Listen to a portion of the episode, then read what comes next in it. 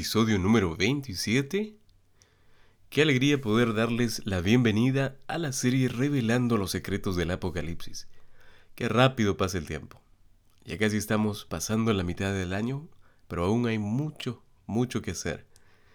Hoy domingo 26 de junio del 2022 es un maravilloso día por la simple razón que Dios nos concede vida. Gracias al Padre. Pero gracias también a ustedes por estar conectados y por compartir este podcast en las diferentes plataformas sociales. De esta forma empezamos el podcast número 27, pero no podemos hacerlo sin invitar la presencia del Rey de Reyes y Señor de Señores. ¿Te parece si oramos? Vamos a orar.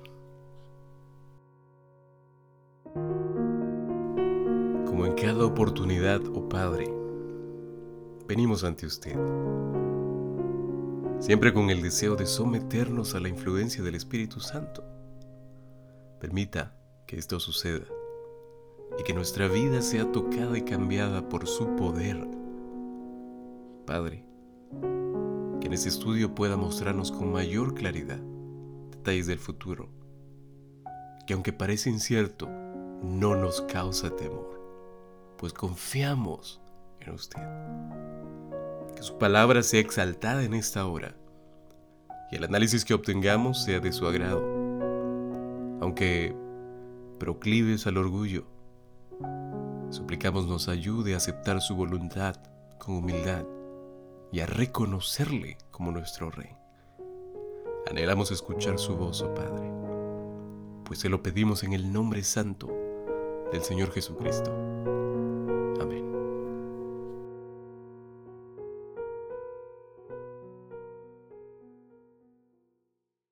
Retomando la conexión con el tema anterior de los primeros versículos, debemos recordar que Apocalipsis 11, versículos 3 al 14, son la conclusión del interludio entre la sexta y la séptima trompeta.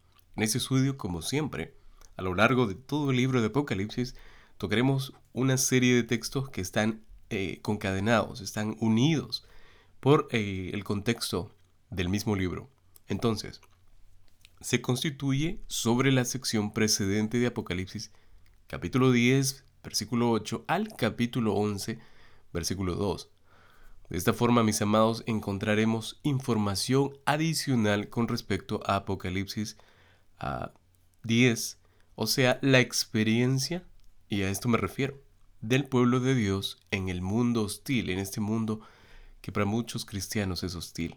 Aquellos que predicamos la palabra de Dios, el mundo pareciera que, se vuelve más hostil, más ah, reactivo al Evangelio. Mientras el testimonio del Evangelio mismo avanza, hay muchas personas que siguen rechazando este Evangelio. Pero vayamos directamente al segmento del estudio de esta hora.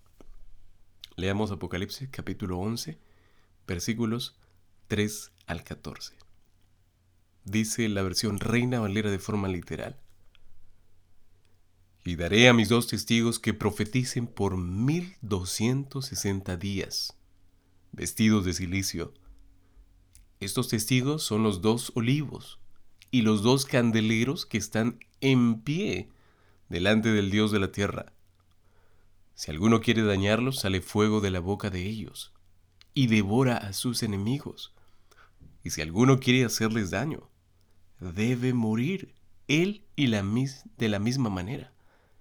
Estos tienen poder para cerrar el cielo, a fin de que no llueva en los días de su profecía, y tienen poder sobre las aguas para convertirlas en sangre, y para herir la tierra con toda plaga, cuantas veces quieran.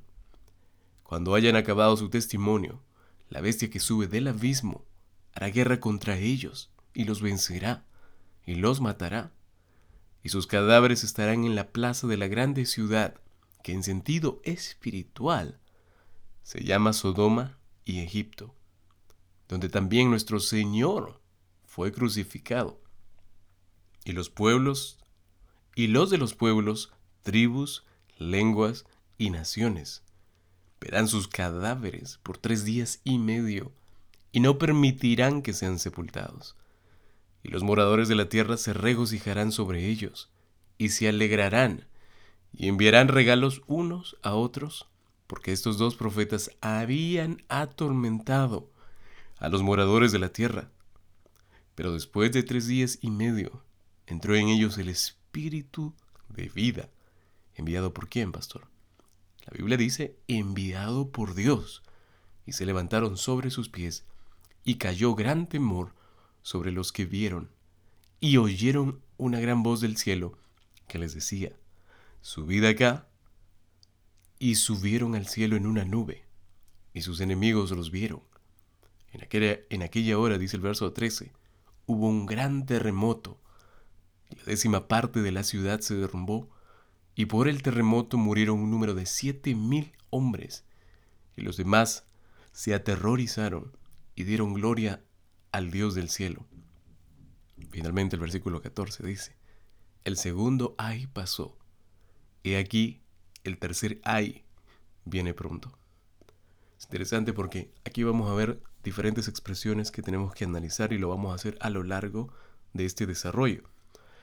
Comenzando por el versículo 3, tenemos que mencionar que la voz del cielo, que antes comisionó a Juan para profetizar con respecto a muchas naciones, y que posteriormente le ordenó medir el templo, si ustedes recuerdan, el altar y a los adoradores, ahora este mismo, ah, esta misma voz ahora hace un anuncio y dice según el texto bíblico de forma literal, yo comisionaré a mis dos testigos. La expresión dice y daré, pero yo estoy eh, eh, vez ampliando la expresión para que la idea se pueda entender mejor. Y comisionaré a mis dos testigos y ellos profetizarán por mil doscientos sesenta días vestidos de silicio. La versión de las Américas empieza con ah, y otorgaré. Me, gusta mucho esta versión y ah, en ciertas partes del estudio la, la utilizo. Y esta versión, la Biblia de las Américas, empieza con y otorgaré. El texto bíblico que leímos dice y daré. Otra versión que me gusta mucho es la Biblia del peregrino y empieza con y enviaré. Y aunque la idea no cambia, vemos la misma intención del profeta. Esto significa que los dos testigos recibieron, ¿qué cosa, pastor? La autoridad divina y el poder de profetizar. Este profetizar se relaciona con Apocalipsis capítulo 10, versículo 11, en donde Juan es comisionado para profetizar con respecto a muchas naciones. Apocalipsis capítulo 11, versículos 3 al 14, claramente muestran que la comisión de profetizar dada a Juan se extiende a la iglesia, a la iglesia del Señor, para ser un testigo fiel, un, ah, alguien que disipe el mensaje, ¿verdad? testigo fiel del Evangelio. Entonces, esto debe representar la comisión dada por Jesús a los discípulos. Y es más, la palabra de Dios nos dice en Hechos capítulo 1, versículo 8, el mismo Señor Jesús dijo lo siguiente, recibiréis poder cuando haya venido sobre vosotros el Espíritu Santo, y me seréis testigos en Jerusalén, en toda Judea, en Samaria, y hasta lo último de la tierra.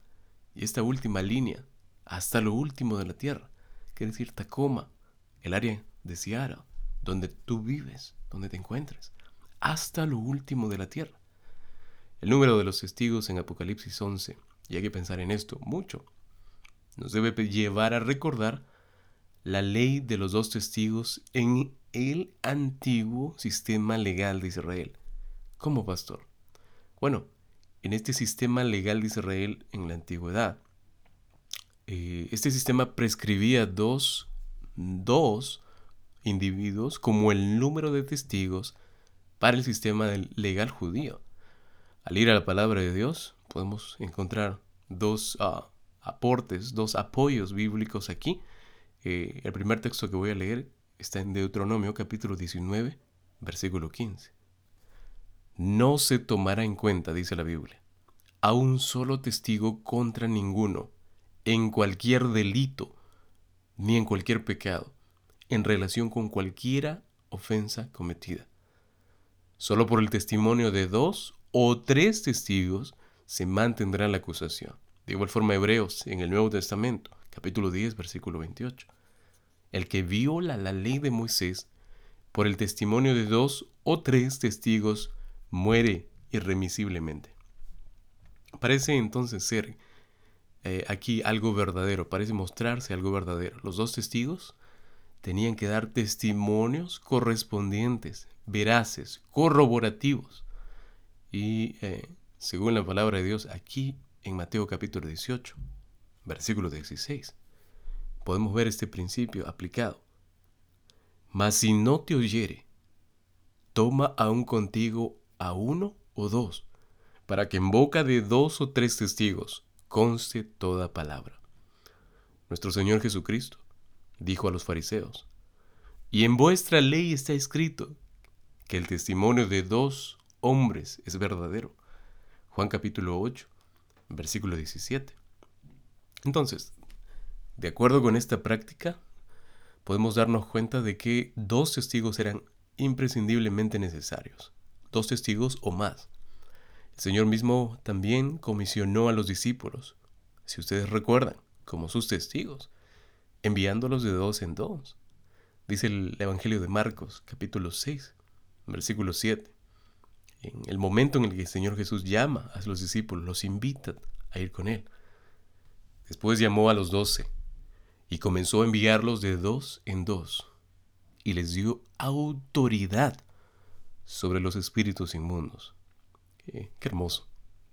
Hay mucho sustento bíblico para apoyar esta posición.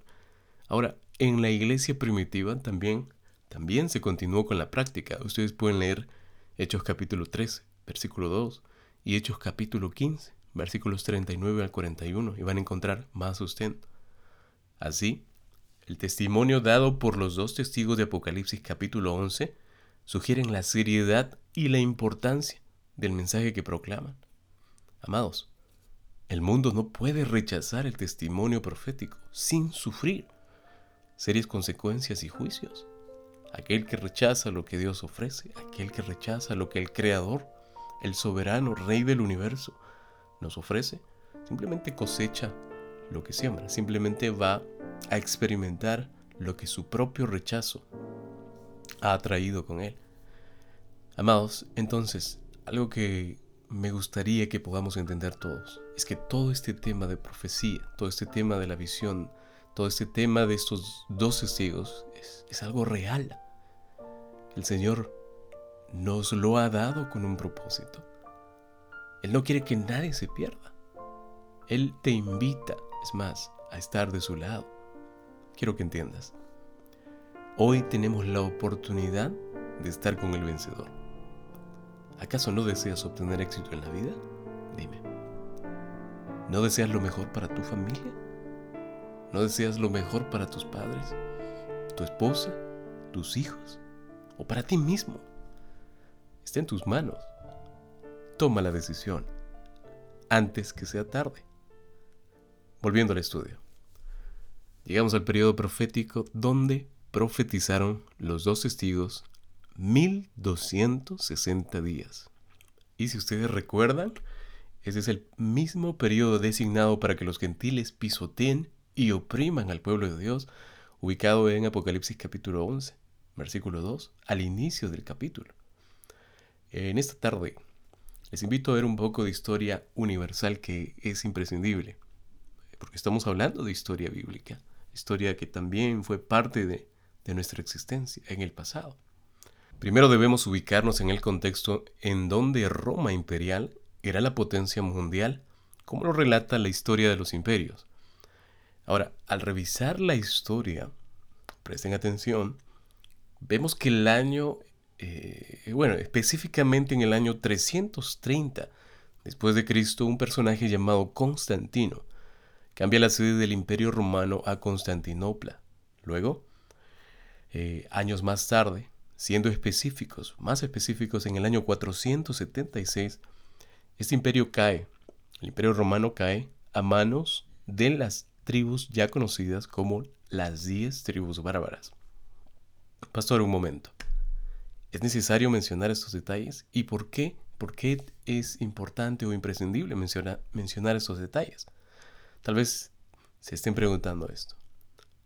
Noten, en profecía es imprescindible revisar la historia. es algo necesario, no para confirmar el escrito bíblico, sino para entender que Dios está al control de todo el escenario humano desde el inicio.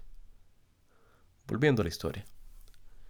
Posteriormente, en el año 533, luego de que Roma estaba batallando contra las diez tribus bárbaras, el emperador Justiniano declara en ese año al Papa como la cabeza de todas las iglesias. Noten este importante detalle. Entonces, mencionamos que Roma en su lucha contra aquellas diez tribus bárbaras por mantener el poder consigue su objetivo. Y es en el año 538 que acaba con las últimas tres tribus bárbaras. ¿En qué año, pastor? 538. Por favor, anoten ese número 538. Fue entonces, desde ese año, que todas las barreras de limitación para el, imperio romano habían, habían caído y empieza a desplegarse su poder dictatorial sobre el mundo. Cualquier persona puede confirmar esto en los libros de historia.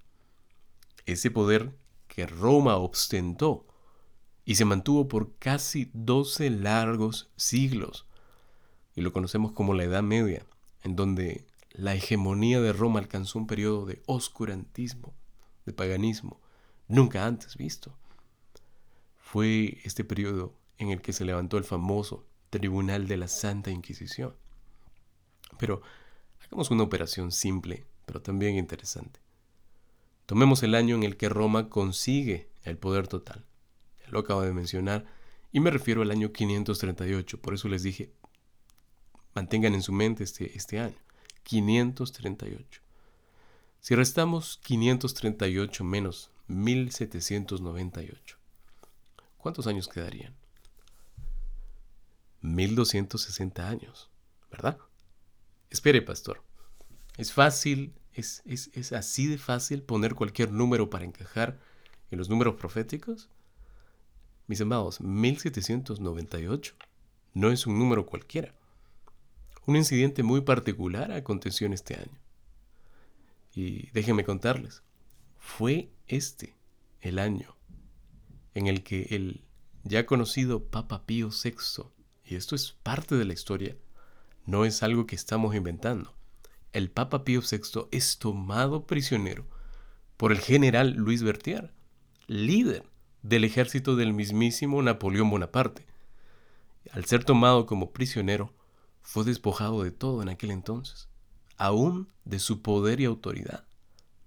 Otra vez, datos confirmados en la historia universal y al que todos y cada uno de ustedes tienen acceso. Entonces, al realizar esta, ah, esta resta, obtenemos el número 1260 años, 1798, cuando el Papa Pío VI es tomado, y el año 538, que ya mencionamos que fue el año en el que Roma vence y obtiene el poder total, el control total, la hegemonía completa del mundo, ¿verdad? Ahora, aquí vemos el texto bíblico y nos dice días, pastor, no nos dice años, no, no habla de años. Es cierto, no nos habla de años, nos habla de días. Pero yo creo que ustedes recuerden, y esto lo incluimos casi en el inicio de los podcasts, porque hay un principio bíblico sobre periodos proféticos apoyados en el contexto tanto de Ezequiel como el libro de números. Ezequiel capítulo 4, siendo más específicos, capítulo 4, versículo 6, y números capítulo 14, versículo 34. Lo interesante eh, de estos 1260 años o días, según el principio bíblico, es que al ser un periodo profético importante en el libro de Apocalipsis, también en el libro de Daniel, a donde vamos a, a ir, vemos el mismo periodo, mis amados, pero expresado de forma diferente. ¿Cómo es esto, pastor? Vayan conmigo rápidamente al libro de Daniel, capítulo 12, versículo 7. Dice lo siguiente así. Y oí al varón vestido de lino que estaba sobre las aguas del río, el cual alzó su diestra y su siniestra al cielo, y juró por el que vive por los siglos, que será por tiempo, tiempos y la mitad de un tiempo. Y cuando se acabe la dispersión del poder del pueblo santo, todas las cosas serán cumplidas. Por temas de tiempo, y parece que fuera redundante, pero por temas de tiempo vamos a decir lo siguiente. Pues cuando terminemos el libro de, libro de Apocalipsis e ingresemos al libro de Daniel, si Dios nos lo permite, veremos detalles interpretativos del texto bíblico que, que estamos analizando ahora. Por ahora, el análisis nos muestra que un tiempo, mis amados, un tiempo equivale a un año. ¿Por qué, pastor? Lo vamos a ver en el, en el estudio de Daniel, no se preocupen. Pero miren, miren lo que viene a continuación. Un tiempo equivale a un año. Por ende, dos tiempos tenemos que asumir que equivaldrían a dos años. Y la mitad de un tiempo es lógico pensar que equivaldría a seis meses o medio año. Ahora, si sumamos todo, serían tres años y medio. ¿Cuántos meses exactamente? 42 meses. Pero pastor, deténgase un momentito allí, no vaya tan rápido. Supongamos que esto sea cierto. Ya tenemos los 1260 años, que bajo el principio ah, interpretativo bíblico de día por año, uh, son 1260 días, de años a días. Luego llegamos al análisis de los 42 meses de una forma casi lógica, y hasta aquí puedo ver cierta, cierta idea lógica. Pero usted mencionó que ambos representan el mismo periodo profético, tanto los 1260 días como los 42 meses. Sin embargo, ambos son totalmente distintos, son números incluso distintos, son diferentes. Ok, presten atención. Nosotros, en la actualidad, tenemos un calendario bajo el cual determinamos los días de cada mes. Cada mes contiene diferentes números de días. Algunos meses tienen 30, otros 31, 28 y 29 días cada cierta cantidad de años. Pero esto no es así en el calendario judío. En el calendario judío los meses son exactos. Es decir, cada mes consta de 30 días exactos. Ahora, pónganse a pensar, si cada mes contiene 30 días exactos, esto es algo que hay que considerar. Y por eso eh, es importante, es imprescindible tomar en cuenta la cantidad de días. Cuando yo me pongo a pensar y digo, Señor, ¿qué está pasando aquí? Son 42 meses, a 30 días por cada mes. Yo les pregunto, ¿cuánto es 42 por 30? 1260, ¿verdad? Mis amados, en esta tarde antes de continuar, solo voy a decirles que los tiempos de Dios son perfectos. En relación a los 1260 días, no puedo dejar de mencionar que durante este periodo profético el pueblo de Dios experimentó amargura de dificultades intensas y persecución al dar su testimonio a favor de Cristo. Y esto lo hizo la Iglesia Católica a través del eh, Tribunal de la Santa Inquisición y también de las famosas cruzadas que muchos conocen y son parte de la historia. Una vez más, esto no es algo nuevo, esto no es algo inventado, esto está en los libros de historia, que yo les invito a que ustedes le den eh, una revisión a estos libros.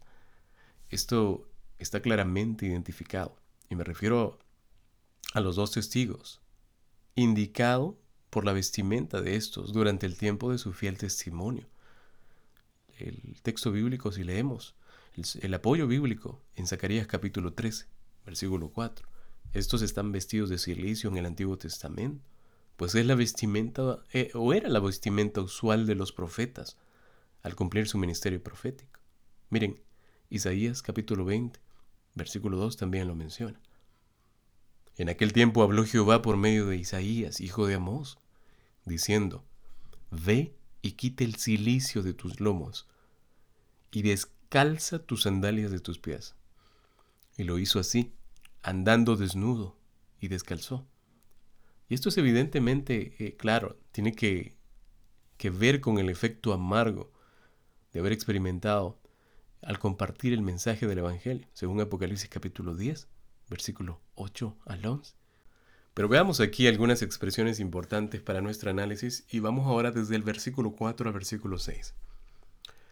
Es interesante ver cómo la voz del cielo da a Juan varios indicios para identificar a estos dos testigos. Primero, si ustedes se dan cuenta, son los dos olivos, dice el texto bíblico, y los dos candeleros que están delante del Señor de la tierra. Juan señala claramente a la visión de Zacarías, donde los dos árboles de olivos se dice que representan a los dos ungidos, que están delante del Señor de toda la tierra. Zacarías capítulo 4, versículo 14. Estos ungidos hacen solamente referencia a Josué, el Josué que la Biblia dice que fue el sumo sacerdote, y a Zorobabel, el gobernador, quienes estaban restaurando el templo en aquel entonces. Al referirse a Zacarías 4, Juan solamente indica que la actividad de los dos testigos se parece a los roles de Josué y Zorobabel. De esta forma vemos cómo se abarcan ambos en, roles sacerdotales. Algo para resaltar es que los dos testigos están relacionados con la restauración del templo. Apocalipsis, los dos primeros versículos del capítulo 11. Así como el Espíritu Santo actuó por medio de los ungidos al restaurar el templo y sus servicios en Jerusalén. Zacarías capítulo 4, versículo 6 lo menciona. Así el Espíritu Santo usa a los dos testigos como los que llevan el mensaje del Evangelio por todo el mundo. Este mensaje está centrado en el tema de la restauración del santuario celestial y en el amor y la actividad de Dios en el mundo, de Dios en este mundo, mis amados. ¿Pueden ver ese Dios de amor que se involucra y realiza actividades en el mundo para que tengamos acceso a la salvación? Alabado sea usted, oh Dios, en el universo entero. Presten atención. La intención de nuestro Dios es, es hermosa.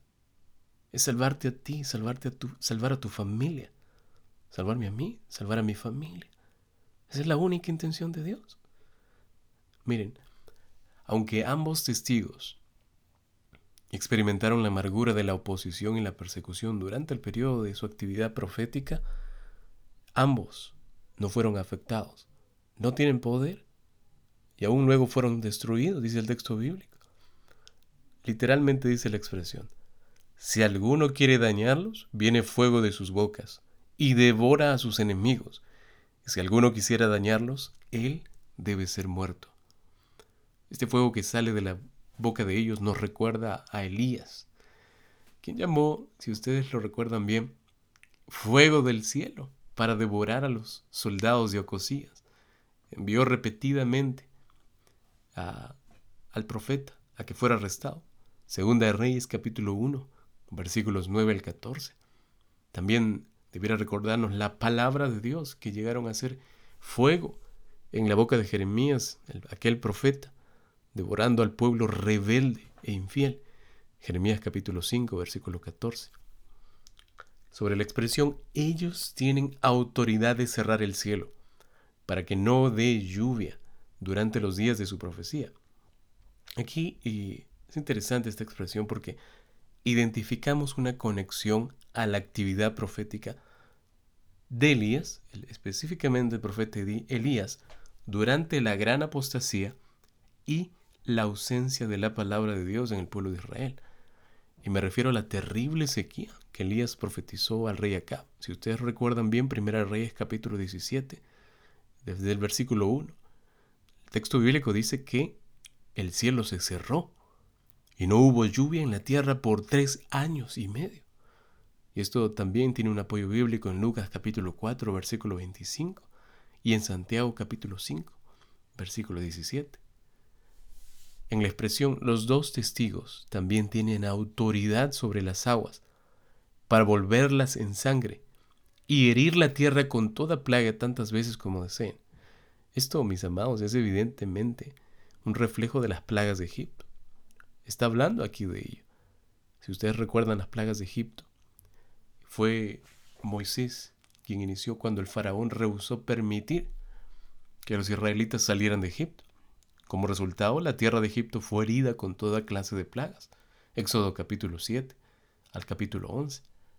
El lenguaje que vemos aquí entonces podría fácilmente ser la descripción de los dos testigos e indicar que los roles y actividades de los dos testigos se parece primero que todo a la de los ungidos en el tiempo de la reconstrucción del templo de Jerusalén.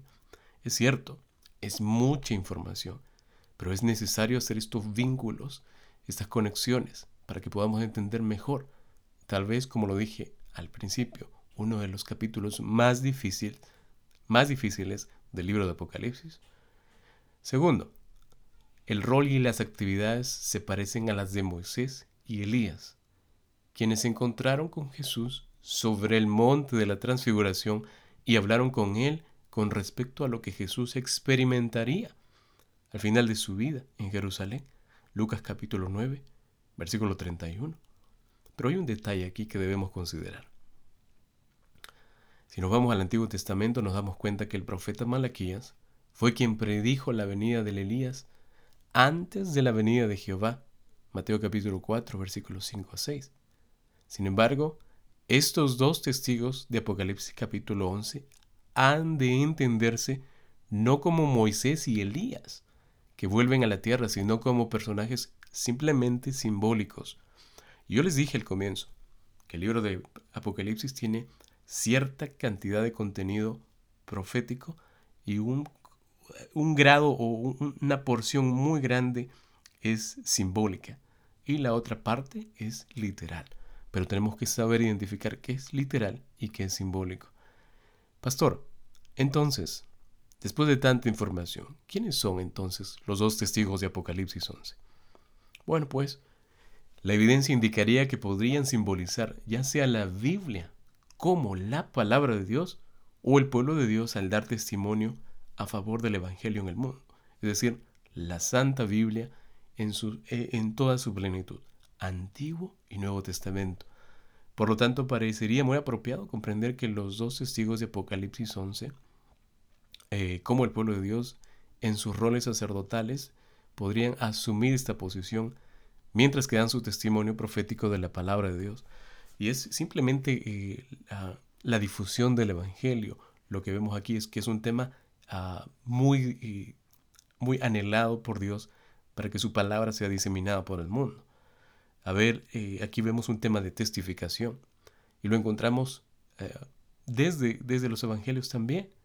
Podemos ver una óptica desde los evangelios cuando Jesús comisionó a los discípulos y los envió como testigos. Marcos capítulo 6, versículo 7 y Lucas capítulo 10, versículo 1.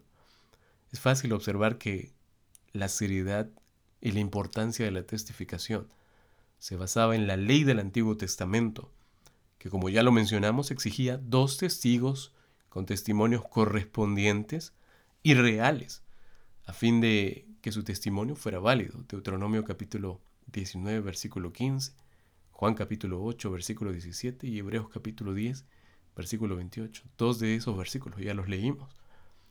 Vamos a la sección desde el versículo 10, versículo 7 al versículo 10 del capítulo 11. A los dos testigos, a estos dos testigos, se les dio un periodo determinado, y aquí viene lo interesante, para su testificación profética.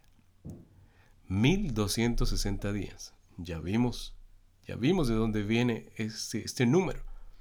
Después de que completaron durante todo ese tiempo su testificación, mientras vestían silicio durante este periodo profético, ocurrió lo que el texto nos dice la bestia que sale del abismo hará guerra contra ellos y los conquistará y los matará. ¿Quién es esta bestia que sale del abismo y que hace guerra contra los dos testigos? Nosotros vimos ya que el abismo o el pozo sin fondo representa la morada de los ángeles caídos, los demonios. ¿Cómo es esto, pastor? Bueno, vayan al libro de Lucas, capítulo 8, versículo 31 también al libro de Segunda de Pedro, capítulo 2, versículo 4. O también lean Judas, capítulo 6. Este es el lugar de donde salieron las langostas demoníacas, si ustedes recuerdan el análisis anterior, que atacaron al pueblo de Dios en la escena de la quinta trompeta.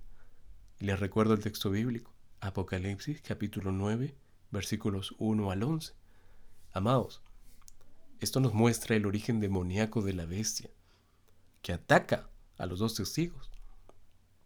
Adelantándonos un poco, En Apocalipsis 13, la bestia que sube del mar tiene el poder de dominar al pueblo de Dios. Y aquí hay un periodo profético que es muy conocido ya, por 42 meses. Después de este periodo en el que los dos testigos ya completaron su testificación profética, sube la bestia del abismo para hacer guerra contra ellos. Apocalipsis 17, versículo 8. Otra bestia que sale del abismo y sobre la cual se sienta la ya recordada Babilonia, a la cual la Biblia la cataloga o la clasifica como la ramera. La bestia que hace guerra contra los dos testigos y los persigue, prestemos atención, esta es una autoridad aprobada y apoyada por el enemigo de Dios, mis amados, Satanás. Los dos testigos yacen muertos y expuestos públicamente, dice el texto bíblico, en la calle de la gran ciudad. Y aquí lo interesante de ir al idioma original es que podemos ver un panorama más real, más, más claro. Y en este el griego, en este, en este caso, el griego original dice el cuerpo muerto de ellos. El cuerpo muerto de ellos, que muestra que los dos testigos son un solo individuo y nunca estuvieron separados. Por eso, hace unos instantes mencionamos que eh, la identificación de estos dos testigos simplemente sería de forma simbólica la palabra de Dios en sus dos testamentos, Antiguo y Nuevo Testamento. En los tiempos antiguos, esto era una desgracia, y me refiero a dejar los cuerpos Ah, expuestos, como dice el texto bíblico, en la calle de la gran ciudad. Era una desgracia y una tragedia grande dejar cuerpos muertos expuestos y privados de su sepultura. Y esto tiene apoyo bíblico en Primera de Reyes capítulo 13, versículo 22, Salmo 79, versículo 3, Jeremías capítulo 8, versículos 1 y 2, y Jeremías capítulo 14, versículo 16. Los dos testigos fueron rechazados por el mundo junto con el mensaje que predicaban. Ahora sufren un gran abuso en su muerte.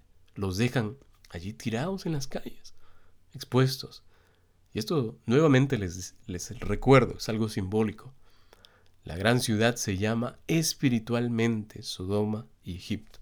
Note, por eso hablamos que todo el contexto de este capítulo es simbólico, en su mayoría, porque aquí sabemos que en este tiempo Sodoma y Egipto ya no existían. Pero por eso la Biblia lo clasifica y lo detalla de la forma como se expresa en la Biblia. Y se llama espiritualmente, no dice, y es Sodoma y Egipto, porque estas ciudades paganas ya no existían en ese entonces. Entonces se llama espiritualmente Sodoma y Egipto. En otras palabras, la gran ciudad donde los testigos fueron martirizados. Aquí se integra la maldad, y la degradación moral de Sodoma. Si nosotros recordamos, vemos como la degradación moral de Sodoma era el, factor principal, el factor predominante de esta ciudad. Pastor, ¿cómo que Sodoma era el lugar de, de, donde reinaba la degradación moral? Bueno, ustedes no, pueden ir a Génesis capítulo 18, versículos 20 al 21, y también el capítulo 19, versículos 4 al 11, y se van a dar cuenta de lo que digo. También habla no solamente de Sodoma, sino de Egipto. Y aquí vemos la arrogancia y la autosuficiencia presentes. Autosuficiencia, y no solamente autosuficiencia, sino el ateísmo de Egipto. Recuerden que Faraón y todos los de Egipto no creían en Dios. Dios estuvo llamándolos a través de su siervo constantemente. Crean en mí, aquí estoy. Y Faraón rechazaba, no creía. Éxodo capítulo 5, versículo 2 muestra un apoyo interesante. Ambas ciudades, y me refiero a Sodoma y Egipto, fueron lugares donde el pueblo de Dios vivió como extranjero bajo la persecución.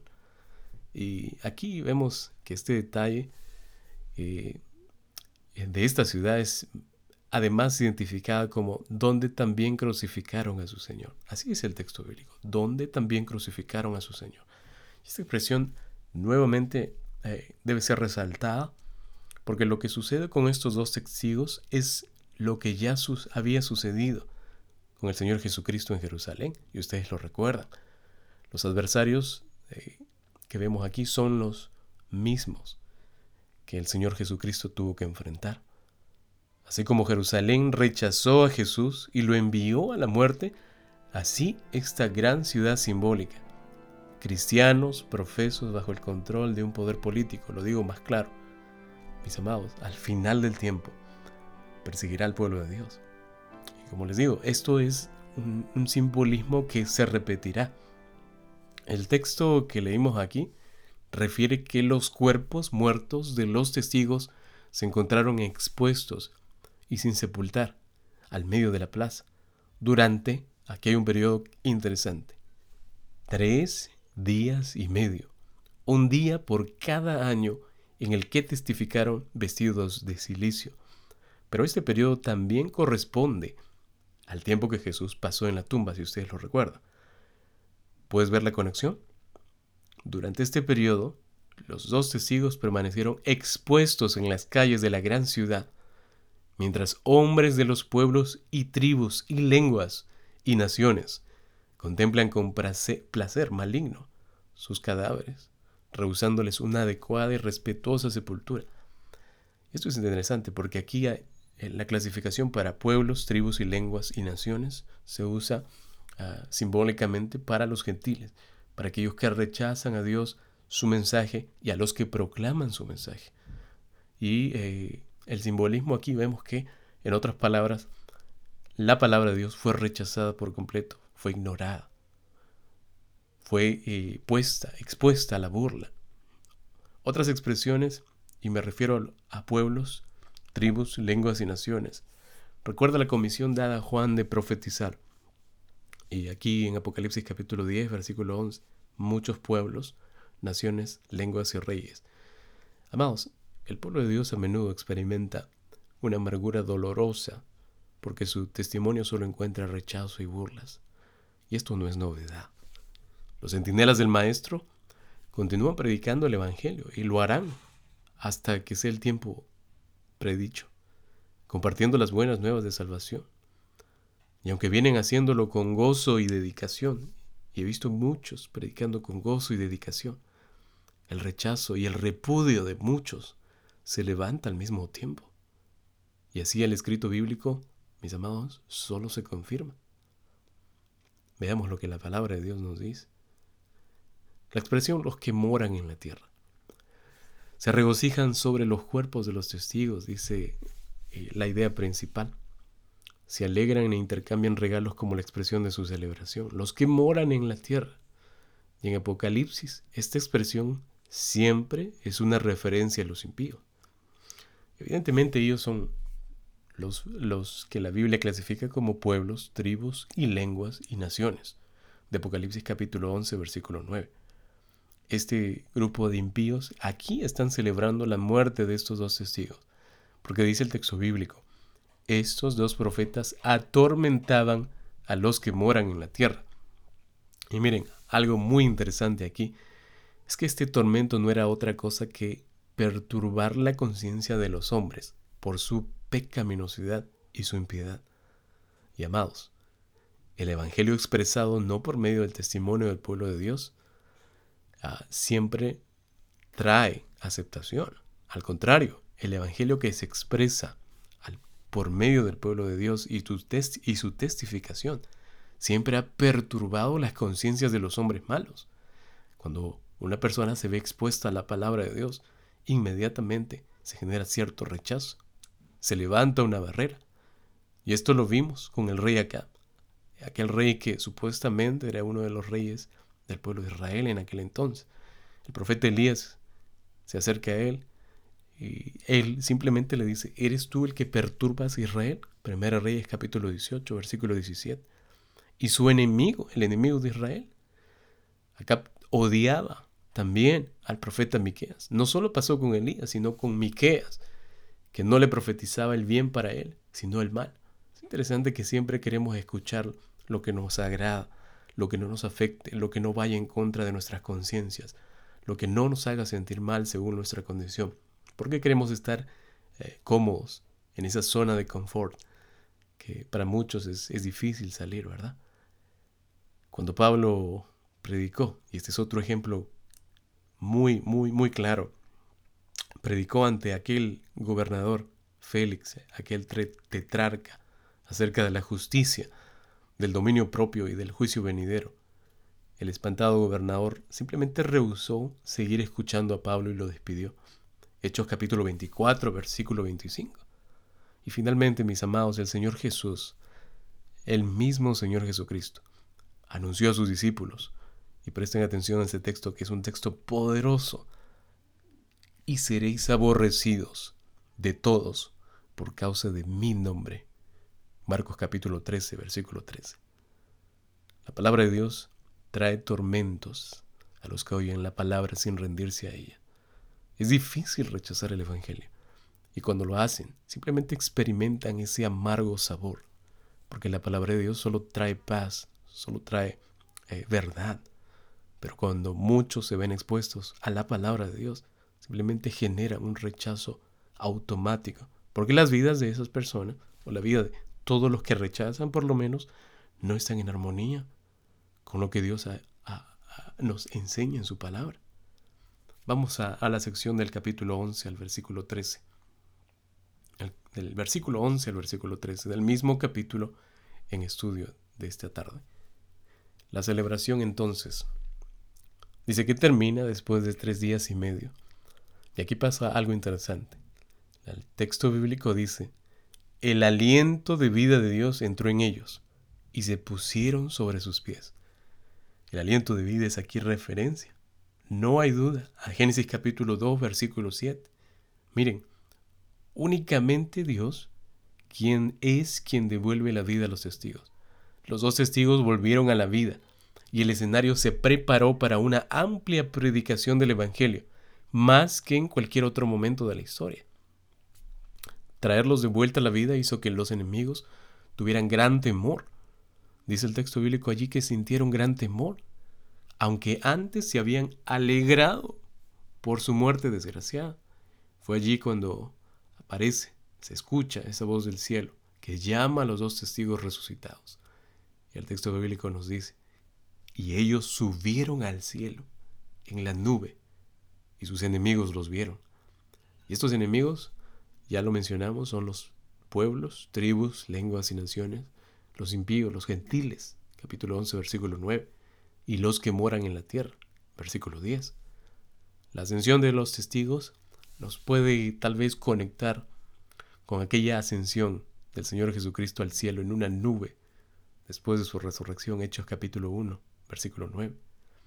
Y simplemente por los registros bíblicos sabemos que tanto Elías como Moisés fueron llevados al cielo, segunda de Reyes capítulo 2 versículo 11 y Judas 9. Entonces, estos testigos, habiendo completado su testificación profética, son elevados milagrosamente al cielo en la nube. Son exaltados y esto añade luego, al leer el texto bíblico, terror, terror, miedo a los moradores de la tierra. Y la expresión bíblica dice así. Y en la misma hora hubo un gran terremoto, que sucedió cuando los testigos subieron al cielo. Si, leen el, el contexto. El terremoto, como el del sexto sello, señala el comienzo del tiempo del fin y los eventos finales de la historia de este mundo. Ahora, el símbolo de un terremoto se usa repetidas veces en la palabra de Dios, en las escrituras, para describir agitación, perturbación y caracterizan al mundo inmediatamente antes de la segunda venida. Y es, tenemos un apoyo bíblico aquí en Marcos capítulo 3, versículo 8 y Apocalipsis 16, 18. Este terremoto no es un terremoto que solo remueve el área, sino es un terremoto que causa destrucción. Tanto así que un décimo de la ciudad muere, mueren o, o produce la muerte de siete mil personas. Esta ciudad es evidentemente la gran ciudad figurada, Sodoma y Egipto, que en Apocalipsis 8 y al final del tiempo se eh, o llevará el nombre de Babilonia, Babilonia, que viene de Babel, confusión. Siete mil personas muertas entonces en el colapso de la gran ciudad representan la totalidad de incrédulos endurecidos. Y esto nos recuerda a los siete mil que permanecieron fieles durante el ministerio de Elías. Primera Reyes 19, 18. Es interesante la conexión de cifras de la palabra de Dios y, cómo, nos, cómo se nos muestra. Al ir al Nuevo Testamento, Romanos capítulo 11, versículos 4 y 5, vemos que el número representaría posiblemente la totalidad del remanente de Israel. Y aquí solo ocurre un colapso parcial de la gran ciudad de Babilonia. Su destrucción total ocurrirá en Apocalipsis 18 y lo vamos a ver. Aparentemente este terremoto junto con el colapso parcial de la gran ciudad crea un efecto positivo en la gente sobreviviente. Y lo decimos por que vemos la reacción en el texto bíblico. Y el resto de la gente se asustó y dio gloria al Dios del cielo. Entonces pareciera aquí que vemos un arrepentimiento genuino. Los sobrevivientes de este gran colapso, de este gran terremoto, parecen dar respuesta en demanda al primer ángel de Apocalipsis 17. Apocalipsis 14, 7 dice, temer a Dios y dadle gloria, porque la hora de su juicio ha llegado. Entonces podría ser que la vindicación de estos dos testigos es, es, es paralelo, va del, al mismo tiempo a la proclamación del Evangelio interno del ángel de Apocalipsis 14. Y yo quiero mencionarles que iremos desarrollando esta idea en los siguientes temas. Por ahora, tomen en cuenta que al acercarse a la historia, a el fin, a la historia de la tierra, el Evangelio va a ser proclamado una vez más con gran poder y mucha gente lo aceptará. La pregunta que te hago en esta tarde ya para ir concluyendo. ¿Y tú? ¿Qué pasará contigo? El último versículo, versículo 14. En el último versículo de este segmento, Juan concluye la sección con aquella declaración. El segundo ay ha pasado. He aquí el tercer ay viene rápidamente. Solo para recordarles que el primer y el segundo ay estuvieron relacionados con el tocar de la quinta y la sexta trompeta respectivamente. Entonces sería lógico hacer una conexión entre este tercer ay con la trompeta séptima que está listo para ocurrir y que nos lleva a comprender que se completará el misterio de Dios según Apocalipsis capítulo 10 versículo 7. El tiempo no nos da para más y de esta forma concluimos con este episodio para luego continuar revisando los versículos 15 al 19, develando el tema del tercer ay y la conexión con la séptima trompeta. Pero esto será el siguiente domingo a las 3 de la tarde, hora del Pacífico, por Viti Radio Universal. Como siempre, agradecerles por su tiempo y la dedicación que ponen para conocer más sobre la voluntad del Creador y de la misma forma que iniciamos, les invito a concluir este episodio. Vamos a orar.